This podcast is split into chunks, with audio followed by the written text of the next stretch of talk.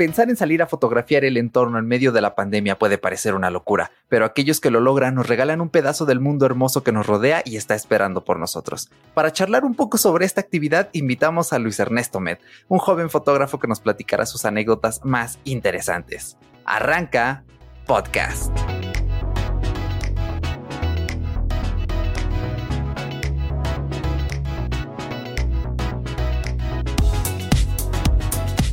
Bienvenido a Fuera de Bitácora, yo soy Erochka y esto es un podcast semanal. Puedes escucharnos en más de 15 plataformas las veces que quieras, cuando quieras poner pausa, ir atrás, adelante, porque esto es el futuro ya y como acostumbramos con temas relevantes para la comunidad tecnológica de Internet. Y esta semanita después de un largo rato sin tener un invitado, un entrevistado por acá, pues ¿qué crees que ya le estamos dando un poquito de caña a esta gustada sección en Fuera de Bitácora? Y qué mejor que hablar sobre un tema que involucra el exterior, ya que todos estamos deprimidos y encerrados, pues vamos a platicar con una persona que a lo mejor también está deprimida, quién sabe, ya nos lo dirá, pero que al menos se da una chance de salir, explorar el mundo y regalarnos un pedacito de él. Luis, ¿cómo te encuentras el día de hoy? ¿Qué tal? Pues muy muy bien. Aquí este soportando tantito el clima lluvioso que está por acá por donde yo vivo, que no no para de llover para nada, pero todo bien, trabajando y haciendo lo que nos gusta. Que es la fotografía. Sí, de hecho es lo que vamos a hablar el día de hoy. Y eh, efectivamente también está lloviendo por acá. Yo vivo en Atizapán. No sé qué tan lejos estamos el uno del otro, Luis. Ah, pues de hecho estamos muy cerca. Yo estoy acá en Nicolás Romero, somos municipio vecino. Mm, exactamente, sí, pues nos anda pasando por acá el huracán, que ya ves que va a cruzar así el país. Dijo, bueno, no me importa si no hay mar, yo me cruzo hasta el Pacífico y nos esperan estos días lluviosos. ¿eh? ¿No se encharca por donde vives? Eh, no, como yo vivo prácticamente en la punta del cerro, pues tengo esos beneficios de que no me inundo por allá. Pero allá en Zapán sí les pasa seguido, ¿no? Eh, sí, algunas zonas, dependiendo cómo llueva y qué tan fuerte y en dónde, sí suele, suele pasar en algunos lugares. Ya ves, cosas de la basura o a veces está mal gestionado el pavimento, las coladeras, ¿no? Un, un asunto, la colonia donde yo vivo afortunadamente no es tan grave, pero sí hay, hay regiones en las que sí, sí se siente, ¿no? Pero pues eh, es el cauce natural de, de la naturaleza, del agua y ya tú también lo conocerás porque lo has visto pues más de cerca, ¿no? En, los entornos a los, que sueles visitar.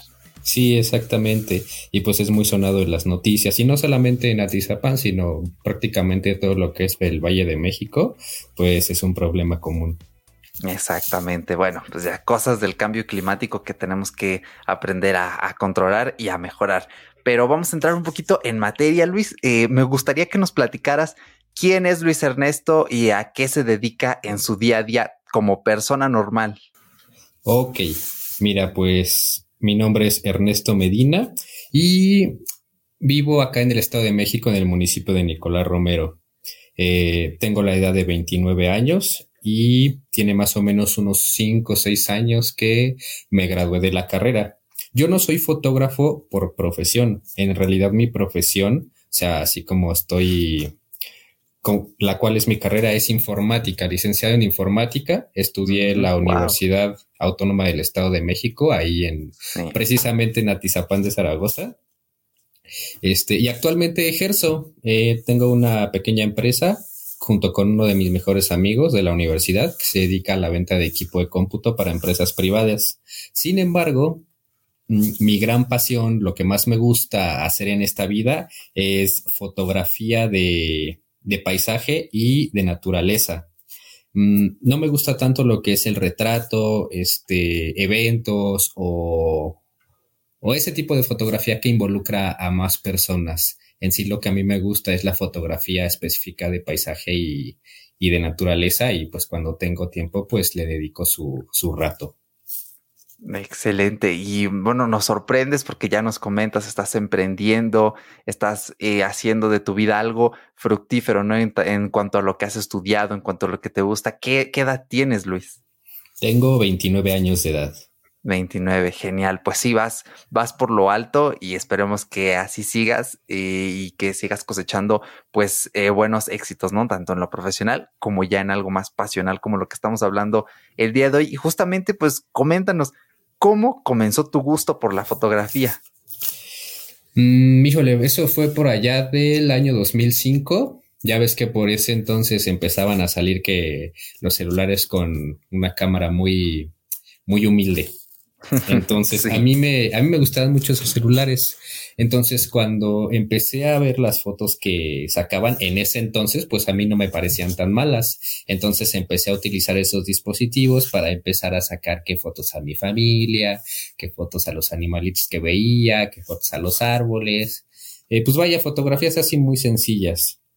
Posteriormente, después de unos años, mi papá me compró una cámara Mm, de esas Olympus digitales que eran súper chiquitas, que las enciendes y sale el lente solito, la apagas y se vuelve a meter.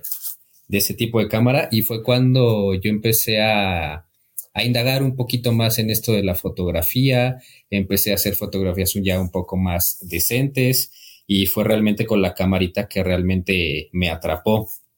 Después de varios años más, eh, me compré ya una cámara más seria eso tendrá más o menos que será unos tres años y medio, cuatro.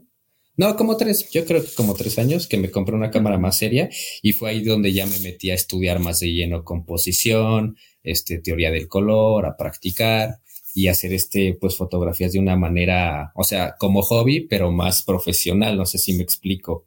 Sí, claro. Y bueno, ya con esta cámara empecé a indagar más en qué tipo de fotografía me gusta, porque pues no nada más hay paisaje y naturaleza, también hay retrato, también hay fotografía de producto, también hay este fotografía de eventos, etcétera. Entonces fui intentando este cada tipo de fotografía que, que existía, pero pues de plano descarté el retrato y los eventos porque es lo que, lo que menos me llena y me quedé con lo que es este fotografía de, de paisaje y de naturaleza. Mm, muy bien. Y de hecho, eh, me llama la atención cómo se va conjuntando todo. Este podcast, pues, es de tecnología, estilo de vida, cómo la aprovechamos en, pues, en en, pues, las actividades, ¿no? Que hacemos en el día a día. Y como tal, eh, ya que tú has estudiado informática y es, digamos, la parte técnica, lo que nosotros como consumidores no siempre vemos, pero usamos, eh, ah, influyó en algo este acercamiento que tuviste con, con estas cámaras, con estos gadgets, para que dijeras, ok, pues me late esta onda, eh, quiero estudiar algo así y después varió ya en meterte a la fotografía. ¿Hay ahí alguna correlación? Sí, claro, definitivamente. Mm, yo en la carrera llevaba algunas materias de artes gráficas como este diseño de fotografía, diseño de páginas web, edición de videos, eh, vaya todo lo que son como artes gráficas. Entonces yo me, yo me entretenía mucho con las tareas que nos dejaban, eh, con los proyectos y con, pues vaya, con todo lo que es, es ese tipo de software. Entonces yo cuando tomaba fotografías en un inicio no las editaba, o sea, yo las dejaba así tal cual salían de la cámara. Sin embargo, cuando estuve en la carrera y empecé a llevar todas estas materias, pues fui aprendiendo estos programas de edición y lo complementé con la fotografía para darles un poco más de embellecimiento. Entonces, pues de que influyó, definitivamente te diría que sí. Mm, excelente. Y, nos comentaste hace rato que fuiste probando, ¿no? Eh, ¿Cómo fue el proceso para que dijeras, ok, pues eh, retrato no me gusta tanto, eh, eventos tampoco, producto quizás no, no tanto? ¿Cómo fue que descubriste que lo tuyo, tu mero mole, es la fotografía de paisaje? Eh, pues mira, no hay nada como ir este picando en donde en, en, los diferentes rubros que existe la fotografía, porque cuando inicias, pues, mm, o sea, quieres fotografiar todo porque estás emocionado. Pero ya conforme vas avanzando, eh, pues te vas dando cuenta de que te gusta y que no. Por ejemplo, eh, alguna vez me invitaron a fotografiar este, con otros colegas fotógrafos y videógrafos, me invitaron a, a documentar visualmente un evento de 15 años. Entonces, pues ahí me tienes este, en los 15 años, que buscando a la quinceañera, que buscando al padrino, que buscando a los tíos. Y, y como yo soy una persona que es algo, digamos, mm, reservada, no me gustan los lugares con mucha gente. Entonces, este, con esa experiencia que tuve, dije, no, ¿sabes qué? Para nada. Aparte, también me pasó de que en, principalmente la fotografía de retrato, me pasa que a mi manera de verla, no es tan real. Y te voy a decir por qué. Mm, claro, sí. Eh, hace cuenta que algunas personas me han contratado para que les tome fotografías, ya sabes, donde ellos se vean guapos, se vean este, sonrientes, pues vaya que, se vean súper bien, ¿no? Pero aquí lo que pasa es que te digo que no es real porque a lo mejor la persona puede llegar de malas a la sesión por X o Y razón. y tú le tienes que decir que sonría pero realmente esa persona por dentro está enojada, entonces la sonrisa que está mostrando es falsa y yo ya no me siento a gusto con esa fotografía porque no es una fotografía que esté oh. transmitiendo algo real. Vaya, sí. Entonces, este, así me fue pasando con varios tipos de fotografía, este, principalmente con retrato y con eventos de que realmente no transmitían lo que la persona está sintiendo. Sin embargo, con la naturaleza y con el paisaje, pues sea como sea, el paisaje y la, naturaleza ahí está actuando como realmente es ella. Y cuando capto la foto, pues estoy transmitiendo lo que realmente eh, está pasando en la naturaleza. O sea, no es como que un árbol esté enojado y se empieza a mover sus hojas nada más para que yo le tome la foto. Claro. ¿Sí me explico? Sí. Sí, Entonces, Pues así fue, fue mi proceso. Sí, creo que tienes una perspectiva eh, muy interesante. Es algo que, que nadie me había comentado antes, pero ahora que lo expones, pues tiene todo el sentido, ¿no? Porque básicamente es como manipular el momento y bueno, tal vez ese sea quizá uno de, pues la esencia, una o una de las partes de la esencia del, del retrato, ¿no? Que a fin de cuentas estamos construyendo una realidad y nunca podremos saber cómo era tal cual veríficamente así, pues así como salió, así era. Eh, creo que es un gran punto el que, el que nos expones. Y bueno, ahora ya que hemos entrado un poquito ya a hablar sobre esta parte de, del paisaje, lo que realmente te atrae de él, eh, ¿cuál ha sido tu lugar favorito para fotografiar hasta ahora? Híjole, es una pregunta muy, muy complicada. Porque, pues mira, he visitado playas, bosques, ríos, presas, lagos, un montón de lugares. Y pues cada uno tiene lo suyo, ¿no? Ah, pero si me preguntas, yo creo que Llano de Lobos es un lugar que está acá en el Estado de México, en el municipio de, Villa del Carbón. Ahí en mm, Llano de Lobos hay una laguna de color verde, así un verde súper intenso, y en medio de la laguna hay unas rocas gigantescas para, para fotografiar. Al lado está rodeado, más, más, más bien no al lado, más bien alrededor, está rodeado de puro bosque de pino y encino, y hay una cascada enorme y pues está, está genial el lugar. Pero también me han gustado muchísimos lugares como el Cerro de la Bufa, que también está en Villa del Carbón, este, el Cerro de las Dos Cabezas en la Sierra de Tepoztlán, y yéndonos más lejos, pues yo te diría que Mazatlán, las playas de Mazatlán son, son hermosas. wow, mm, sí. De, vez en cuando mi madre dice, sí, ya Acapulco ya no, como que ya pasó de moda, ¿no? Ahora hay que visitar otras playas y ahora que precisamente mencionas un lugar distinto como es Mazatlán, eh, pues creo que es, es, muy interesante y sobre todo estos lugares, ¿no? Cerca, eh, me llama mucho la atención que pues principalmente visitas lugares que están aquí en un área conurbada donde vivimos, ¿no? Porque yo creo que, y no sé qué tanto coincidas, a veces, eh, especialmente los, la gente que aspira a ser fotógrafo dice, uff, es que necesito pagarme un boleto de avión a tal lugar porque ahí todo el mundo siempre va a tomarle fotos y mis fotos no van a ser buenas porque eh, no estoy tomando fotos en ese lugar bonito. En cambio, tú vas a lugares cerca de aquí que, claro, tienen algo eh, llamativo y logras, pues, capturar el lugar y mostrárselo a la gente y decir, oye, también hay algo bonito cerca de donde vivimos. Sí, exactamente. Es que lo, lo que pasa aquí yo creo es que mm, como que los lugares que tenemos aquí cercanos no tienen como que tanta publicidad, es decir, no son tan populares como por ejemplo si te vas a, Acapulco, que te vas a Cancún o que te vas a este, pues vaya a los lugares turísticos de México o de, o vaya, de otros países, ¿no? Entonces yo lo que hago en este sentido es que como a mí no me gustan los lugares donde hay mucha gente, yo trato de buscar lugares que son poco conocidos, pero que son bonitos. Entonces, ah, yo tengo la fortuna de que aquí alrededor tengo Villa del Carbón, tengo este Tepotzotlán, tengo Gilotzingo, este, y tengo municipios que tienen reservas naturales, pues muy padres. Entonces, procuro buscar lugares que, que casi no conozca la gente, pero que sean bellos para yo después retratarlo y darlo a conocer. En efecto, sí, me parece la verdad algo genial. Y mira, ya que tocaste el tema de los lugares de mucha gente, creo que especialmente ahora 2021 que estamos grabando esto, si alguien nos escucha en 2023, 24, 25, si, la pandemia sigue para ese entonces, entonces eh, pues la humanidad tiene problemas, pero esperamos que no. Pero ahora en 2021, ¿cómo ha cambiado la pandemia eh, el salir a tomar fotos para ti? Mm, pues mira, a mí en lo personal no me ha, no me ha afectado tanto, por lo mismo que te digo que procuro visitar lugares este, con poca gente.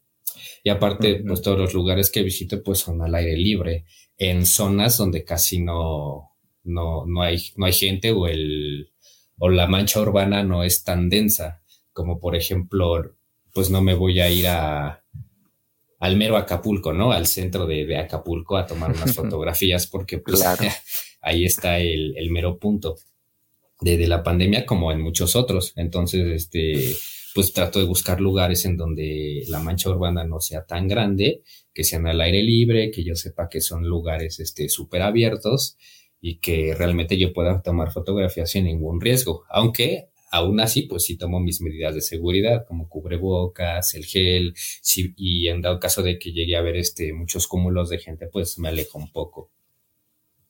Claro, mm, pues, suena, suena algo eh, pues interesante el hecho de que eh, pues el enfoque principal sea el alejarse un poco de, de la mancha urbana. ¿Tú crees que Mm, quizá la gente, digamos, eh, le vendría bien hacer un tipo de turismo fotográfico lejos de estos centros urbanos, porque eh, pues volvemos un tanto a lo mismo, ¿no? Son los mismos lugares de siempre, recurrentes, eh, pero ¿cuál es tu experiencia visitando este tipo de lugares más, más alejados? ¿Crees que sea para todos el, ir a fotografiar en, en, este tipo de locaciones que tú visitas?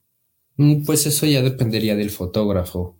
Eh, por ejemplo, hay fotografía urbana que esa necesariamente pues se tiene que realizar en, en las calles, en el centro histórico, en la banqueta, este, pues vaya, en la calle. Entonces, eh, pues podría ser alguna recomendación que no se cierre nada más a realizar un tipo de fotografía, que también este, se animen a, a tomar este paisajes, a retratar la naturaleza en general y pues a probar, porque no hay, no hay como, como probar para saber si te gusta o no. Entonces yo creo que es importante alejarse un poco de la mancha urbana también porque eh, está comprobado científicamente que tener contacto con la naturaleza pues te llena de energía, te relaja y en general es bueno para la salud. O sea, también puedes ir a tomar fotos, pero el ir a tomar fotos a lugares así, como efecto secundario, te estás relajando a ti mismo y te estás llenando de energía. Claro, sí, coincido completamente con lo que nos comentas. Y ya ahora que mencionas también lo de eh, lo de la experimentación, ¿cuál ha sido eh, la anécdota más loca que has tenido fotografiando un lugar? Mm, pues fíjate que no he tenido experiencias así locas, ¿eh? O sea, lo que me ha pasado es que yo me he paralizado del miedo en las alturas. Así que será.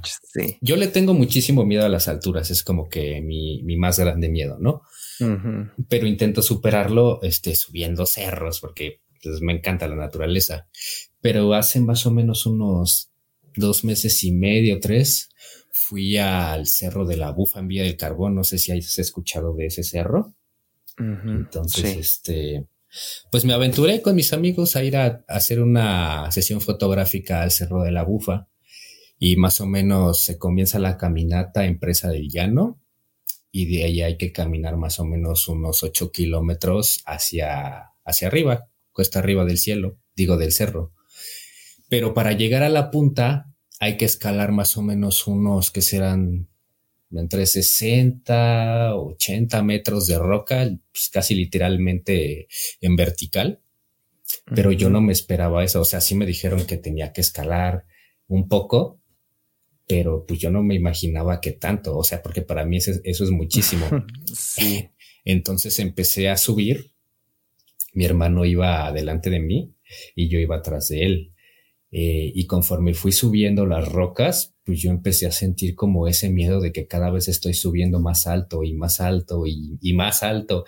Entonces se me ocurrió voltear hacia abajo y no, no, no, no, no manches, me, me quedé eh, como, pues como una computadora cuando ya no reacciona, me quedé así trabado. Claro, pantallazo azul. ajá, mis pies estaban temblando, mis manos estaban temblando, yo estaba sudando, no podía, este, no podía moverme del miedo que yo tenía. Entonces, pues tuve que esperarme ahí más o menos unos 10 minutos en lo que se me pasaba el pánico, respirando, tratando de pensar este que no me va a pasar nada, tratando de imaginar que ya estaba a casi nada de llegar a, a la punta del cerro de la bufa y con todo eso me fui dando valor hasta que poco a poco mi, mi, cuerpo dejó de temblar, dejó de sudar, dejó de respirar este agitado. Y pues como pude, fui, pues fui subiendo hasta que lo logré.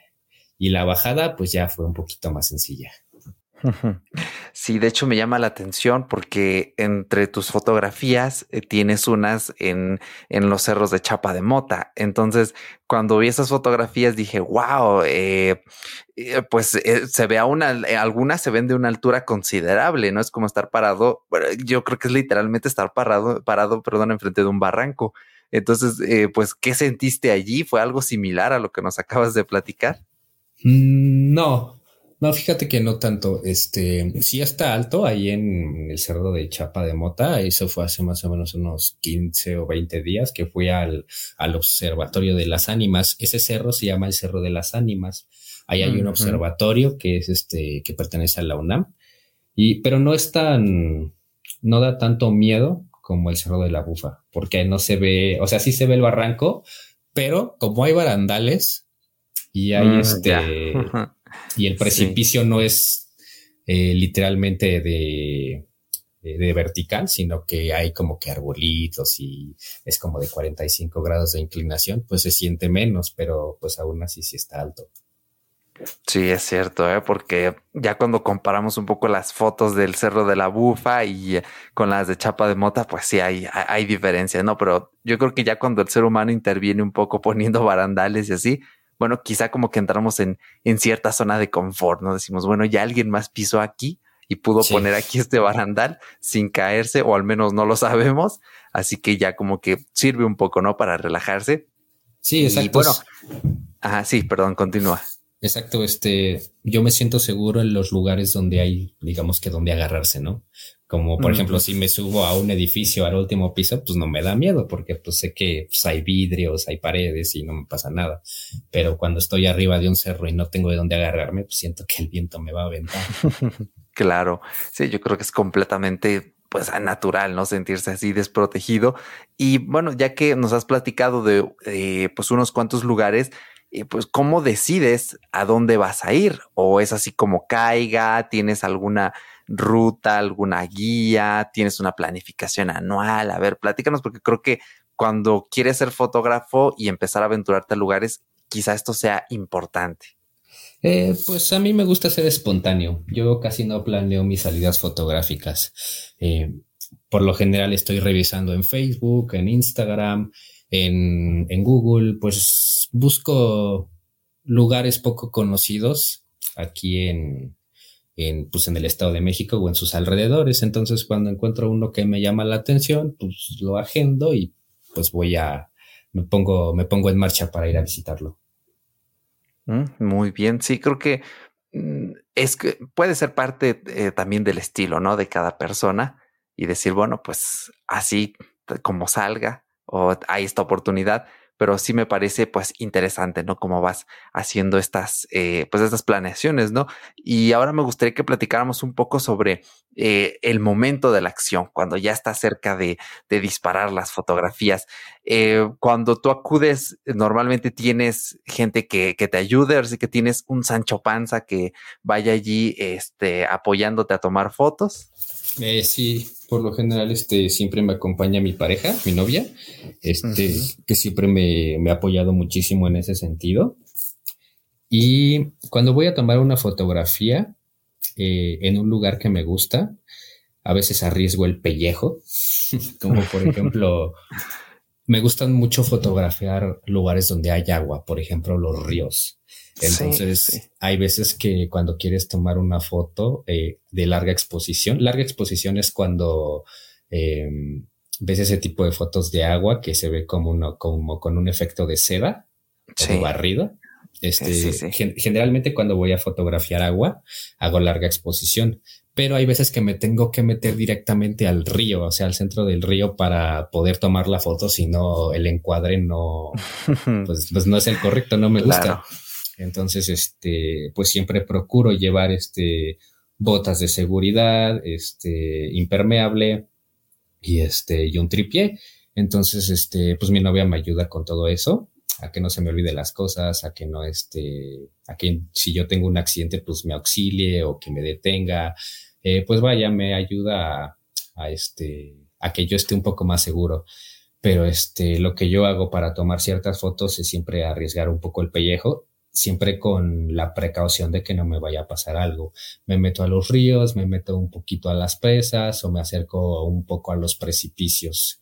Este, pero antes de eso, para no perder tiempo o distraerme al momento de tomar la foto, pues tengo que configurar la cámara con, con los parámetros correctos para tomar la fotografía, como la velocidad de obturación, este, el ISO, eh, la apertura del diafragma y todo eso. Es decir, mi cámara tiene que estar completamente lista para cuando yo ya esté en posición, solamente presionar el botón de disparo y esperar a que se tome la foto. Claro, y por ejemplo, ¿Tú crees que es, eh, es demasiado arriesgado que, por ejemplo, un fotógrafo acuda solo a estos lugares? ¿Aconsejas que siempre haya una persona extra por cualquier situación? Mm, sí, por supuesto. Siempre es de muchísima ayuda que alguien te, te apoye. Eh, principalmente cuando vas a, a, la naturaleza. Digamos, si eres fotógrafo de calle, pues a lo mejor este es más seguro porque pues hay quien te auxilie, ¿no? Y pues todo está diseñado para que las personas podamos andar en, en, las urbes. Sin embargo, cuando vas a la naturaleza, eh, pues te encuentras con muchos peligros. A lo mejor puedes estar resbaloso y te puedes caer y pegarte la cabeza. A lo mejor un río tiene una corriente muy fuerte y, y das un mal paso y te lleva. A lo mejor cuando estás subiendo un cerro, eh, alguna piedra está floja y pues, te vas para abajo. Entonces, en ese sentido es importantísimo, yo creo que es vital que una persona te acompañe por cualquier accidente. A lo mejor no tanto para tomar la fotografía, porque a veces este, puedes ir con una persona que no sepa nada de fotografía, este, porque el fotógrafo pues, pues eres tú, pero es importante que te acompañen por si te pasa algo, eh, pues no te quedes solo. Imagínate, eh, me voy a un río y me caigo y me lleva y luego quien me auxilia o me voy a un cerro y me caigo, me lastimo un brazo, una pierna y pues como regreso, ¿no? Entonces, este, en ese sentido es, es muy importante que te, que alguien te apoye y pues bueno, si eres una persona que lleva mucho equipo fotográfico, pues que alguien te ayude también a, a llevar todo ese equipo. Mm, claro. Eh, y de hecho, eh, pues ya que mencionas ¿no? un tanto lo del equipo, ya que nos hablaste sobre cómo hay que preparar la cámara antes, y cómo inicia el proceso creativo, cómo dices, ah, aquí me gusta, pero necesito cambiar el encuadre, necesito moverme para acá, pararme aquí, ¿cómo, cómo te da ese chispazo y dices, ya, ahora quiero empezar? Pues lo que yo hago siempre es marcar el punto inicial donde quiero empezar a hacer el recorrido del lugar que voy a fotografiar y marcar el punto final. A lo mejor si es una laguna, eh, pues llego a la, laguna y ahí donde doy el primer paso de la laguna, de ahí empiezo y el punto final sería el mismo punto inicial porque pues lo recorro toda la laguna, ¿no? Eh, pero yo como tal no tengo planeado eh, en qué lugar específicamente voy a tomar la foto, sino que yo voy caminando y conforme voy viendo los paisajes y los elementos que, ofrece el lugar, este, y encuentro alguno que me guste, ahí me detengo y tomo la fotografía. Eh, pero no es como que la tome rápido. Hay veces que en un lugar de 20 metros cuadrados me puedo tardar hasta 45 minutos en tomar una fotografía porque pues no me convencen. Ahí me quedo hasta que hasta que la hasta que me convence, la tomo y sigo avanzando. Encuentro otro lugar, me detengo, tomo la foto y sigo avanzando y así sucesivamente. Me puedo tardar hasta no sé, hasta cuatro horas en, en una presa, en una laguna. Claro. Sí, pues me llama también eh, la atención definir este punto de partida, punto de, inicio, ¿no? Ir tomando como que notas mentales del, lugar. Eh, pero claro, me gusta, ¿no? Como vas yendo espontáneamente también. Eh, y a la vez, ¿no? Pues bueno, tal vez aquí me late, aquí tal vez no tanto, pero me parece que pues aprovechas bien, bien el tiempo, ¿no? Y al final, eh, por lo que, yo noté en tus fotografías es que, eh, y corrígeme si estoy en lo incorrecto, eh, ya, y de hecho, justo ahora que lo explicas, ahora lo entiendo mucho mejor. creo que, digamos, el estilo que tratas de plasmar no es siempre quizá uno excesivamente preciosista, ¿no? Creo que te inclinas un poco más por porque la composición sea lo más real posible, quizá no tanto porque la gente diga así ah, un súper wow, ¿no? Porque claro, hay fotografías que he visto tuyas en las que sí, eh, pues es realmente impresionante y hay otras que son más como documentales, ¿no? Que, que yo digo, wow, o sea, estas fotografías quizá no son eh, a la par de vistosas, pero como que sí me, en mi mente, digamos, creo como que un mapa, digo, ah, ahora ya entiendo un poco más eh, la perspectiva del lugar, eh, pero corrígeme si estoy en, lo incorrecto. Eh, sí, sí, sí tienes algo de cierto. Este, yo trato de tomar y editar mis fotografías de tal manera de que conserven su, su manera real. porque bueno, o sea, no está mal que alguien las edite de manera excesiva, porque a lo mejor ese es su estilo y pues cada quien tiene su estilo no está mal. Claro. Este, porque pues pasa como en la música, ¿no? O sea, a veces la gente critica mucho la fotografía de que es demasiado, demasiada la edición, pero pues, pues has de creer que también las canciones eh, son cantadas a, así, hacia el hilo, ¿no? Que no les mete ninguna edición, pues está cañón, ¿no? Pero las fotografías que intento tomar yo, siempre trato de que sean lo más reales posibles. O sea, obviamente sí les meto edición, porque cuando tomo una fotografía, la tomo en, en una extensión que se llama .raw o .raw. Eh, para que yo al momento de editarlas pues tenga más información y no se destruya la foto. Entonces, si, si yo subiera las fotos tal cual las tomo de la cámara, pues saldrían grises, saldrían negras, saldrían con poca luz o con demasiada luz. Entonces, si les doy algo de edición, pero de una manera que se vea más natural para que cuando la gente pueda visitar ese lugar, pues no se lleve pues la gran sorpresa de que, pues de que realmente no es así, ¿no? Es algo así como los fotos de, Instagram, que pues ves la fotografía de, de, perfil y ya que lo conoces en persona, pues es como que, mm, como que no. claro, es, es, una gran forma de verlo porque y a la vez, ¿no? Pues mantienes las expectativas, pues como deben de, de ser, ¿no? E, eso, eso me gusta muchísimo. Y justamente, eh, vamos, eh, bueno, me gustaría que fuéramos cerrando eh, al hablar de, pues, el, el compartir las fotografías. ¿Cuándo fue que tú dijiste, ah, yo Ernesto quiero comenzar a compartir mis, mis, fotografías en estas redes sociales? ¿Cómo fue el proceso? ¿Cómo empezó?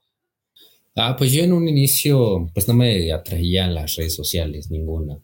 Sin embargo, un, este, uno de mis amigos me convenció que, ándale, que pues, abre tu Instagram, tomas buenas fotos, este, te va a ir bien y, shalala. Dije, pues órale, entonces, pues abrí el, mi cuenta de Instagram y ya cuando, cuando tuve mi cámara, eh, mi Instagram lo abrí un poco antes de tener este, mi cámara. Entonces empecé a subir fotos con celulares y después posteriormente las fotos de, de mi Instagram con la cámara. Pero entonces, pues fue a raíz de un amigo que me convenció a, a abrir mi Instagram y ya después de un tiempo que, que, tuve esta red social, pues me animé a abrir mi página de, pues de Facebook también. Claro, ¿y cuál es tu intención al compartir tus fotografías? ¿Qué quieres, em, digamos, que la gente eh, sienta al, verlas? Eh, pues mira, yo como tal, mm, yo admiro mucho la naturaleza. Antes que la fotografía, a mí me encanta la naturaleza. Entonces, yo quiero que la gente sea consciente de la belleza que tenemos aquí en nuestro planeta y que no necesariamente es, es obligatorio irte muy lejos para que puedas conocer un lugar bonito. Entonces mi intención es esa, que la gente pueda ver que realmente tiene cosas cercas muy bellas en donde puede ir a pasar un rato familiar, este, un rato de relajación o un momento pues para, pues para ellos mismos. Además de concientizar de que por la, o sea, una de las cosas que, que yo siento feo es que mis fotografías no son 100% reales. Es decir, no hay ningún lugar al que yo he ido absolutamente así, 100% ninguno, en el que no haya basura. Siempre, siempre hay ah, basura. Claro. Principalmente en los lugares donde hay agua, por ejemplo, los ríos, las presas y las lagunas, eh, están repletos de basura en las orillas porque la gente va, y las tira. Entonces yo cuando subo una fotografía este, y hay una basura en el encuadre, pues yo la quito en Photoshop, ¿no? Entonces, ah. pues mi foto, mi, mi intención con la fotografía es también concientizar a la gente de que tenemos lugares muy bellos y que tenemos que preservarlos de esa manera. Claro, sí, es, increíble eh, lo que mencionas. Eh, curioso, ¿no? Porque comenzamos hablando un poco de, las lluvias, de que se inunda, precisamente uno de los factores la basura, y ahora lo vuelves a sacar eh, a colación y me parece pues realmente relevante. Yo creo que ahora sí que te suelto acá la propuesta, quizá en uno de tus viajes deberías documentar incluso la propia, la propia basura. Creo que podría tener cierto impacto también. Sí, de hecho, este, estoy planeando una sesión fotográfica. En algún lugar, todavía no sé bien en cuál, en donde yo encuentre basura y tome fotos a, personas o a mí mismo, pero conviviendo con la basura, con algún tanque de oxígeno, este, con alguna mascarilla, eh, algo de ese tipo, como para despertar el, pues el interés de la gente que me sigue a que cuiden eh, a que cuide la naturaleza o si no, pues pueden acabar como, pues como la sesión de fotos que estoy planeando. Sí, sí, sí, hay varias fotos así impresionantes que se toman aquí en el Estado de México. He tenido oportunidad de ver algunas, pero qué bueno, ¿no? Que ya has, planeado esto porque creo que es algo que definitivamente influye y a la vez me gusta que, em, pues, como que empezamos a abordar esta unión, ¿no? De las personas con la naturaleza, que realmente estamos conectados y no estamos 100% separados, ¿no? A pesar eh, de que quizá algunos vivimos ya un poco más adentro en, en, la ciudad, en donde ya no hay tanta eh, área verde, pero me parece impresionante y espero yo eh, pronto ver pues estas fotografías que tienes planeadas porque creo que realmente van a ser un, un, gran aporte, ¿no? A la persona de a pie, a la persona que está consumiendo la red social en el momento. Creo que realmente puede ser algo de, de impacto. Y bueno, Ernesto, ya para ir eh, finalizando, nos quedan ya dos preguntitas eh, finales, vamos muy bien de tiempo. Eh, como penúltima, ¿tienes planeado pues profesionalizarte en, en la fotografía?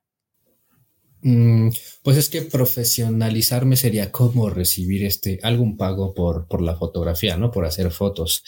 yo por el momento no quiero lucrar, porque es mi más grande pasión.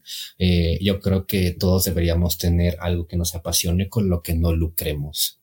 Eh, claro. Sin embargo, en un futuro, si se me da la oportunidad de hacer proyectos más grandes, este, o más ambiciosos, eh, yo creo que, que, los tomaría. Yo creo que si en algún momento puedo tener oportunidades de ser un fotógrafo más reconocido, pues por supuesto que, que sí lo haría, por supuesto, no no hay duda. Excelente. Sí, creo que es bien curioso. Eh, he escuchado a varias personas comentar esta, esta postura, ¿no? De, de tener un, un, hobby aparte, porque cuando ya haces de tu hobby tu trabajo, pues te quedas sin hobbies, ¿no? Entonces, eh, creo que sí es, eh, es muy peculiar la postura que tomas y eso, eso me agrada, ¿no? Porque la tienes eh, fundamentada y sobre todo pues en esta pasión que creo que es lo más importante. Y ya que precisamente mencionas todo esto de tomárselo con, con cariño, pues, ¿qué le recomendarías a una persona que siente este mismo afecto por la naturaleza y que dice yo también quiero eh, plasmarla? ¿Qué recomendaciones podrías darles? Eh, pues mira, yo les daría cuatro recomendaciones. La primera, pasa mucho, muchísimo que cuando no tienes una cámara y estás a punto de comprarte una, te quiebras la cabeza, te matas, te estresas por saber qué cámara quieres comprar. La primera es que no te preocupes tanto por la cámara. Cuando vas empezando, inclusive puedes iniciar con una cámara de un celular medianamente decente y no hay ningún pues, ningún problema. Eh, las cámaras que tienen los celulares hoy en día, pues tienen muchas funciones que para empezar, pues es más que suficiente. Entonces, este, pues yo les diría que no se preocupen tanto por tener un equipo costoso, costoso al inicio, a menos que se vayan a dedicar a eso de manera profesional y vayan a cobrar por ese trabajo. Como segundo punto, estudiar, estudiar mucho, estudiar composición, estudiar color, estudiar este edición y sobre todo aprender a usar tu cámara al 100%. Eh, porque a veces nos compramos la cámara y empezamos a tomar fotos a diestra y siniestra en modo automático y, vemos que no avanzamos, pero eso, pues a veces es por falta de estudio, que es lo que, pues a la mayoría, pues más, más nos da flojera, ¿no? Andar en la teoría, andar este, pues indagando en cómo se usa la cámara, porque luego, luego queremos ir ya a la acción. Pero no, hay que estudiar. Después de estudiar, después de que ya, este, adquiriste toda esa teoría, pues a practicar, ¿no? O sea, sal a tu colonia a tomar fotos, no es necesario que te vayas a Mazatlán, ni que te vayas a Yucatán, ni que te vayas a otro país. Tienes la tarea de buscar lugares cerca para empezar a practicar y conforme vaya pasando el tiempo, pues tú ya irás viendo si te vas este a otro lugar más lejano o a un lugar más espectacular o a sitios donde puedas eh, empezar a practicar de una manera ya más fuerte. Pero sí es un punto importante la práctica, la práctica, la práctica, porque pues ya ves que la práctica pues hace al maestro. Sí. Y como último punto, que yo creo que es muy importante, pero cuesta trabajo, aceptar críticas. A veces cuando vamos iniciando mm, y enseñamos nuestras fotos a otras personas, nos critican de manera ya sea destructiva o constructiva, pero independientemente de qué manera nos estén criticando, siempre hay que aceptar las críticas con calma y con ese afán de aprender de esa crítica. Más no, hoy no es que ya tomé una foto, la enseñé y me la criticó, entonces ya no le voy a hablar a este vato, me tiene envidia o o X cosa negativa, siempre hay que aceptar las críticas porque a mí en lo personal me han ayudado, me han criticado de manera positiva y negativa, pero pues yo te diría que el 90% de las críticas que me han hecho, este, pues me han ayudado a, a aprender y a mejorar mi técnica fotográfica.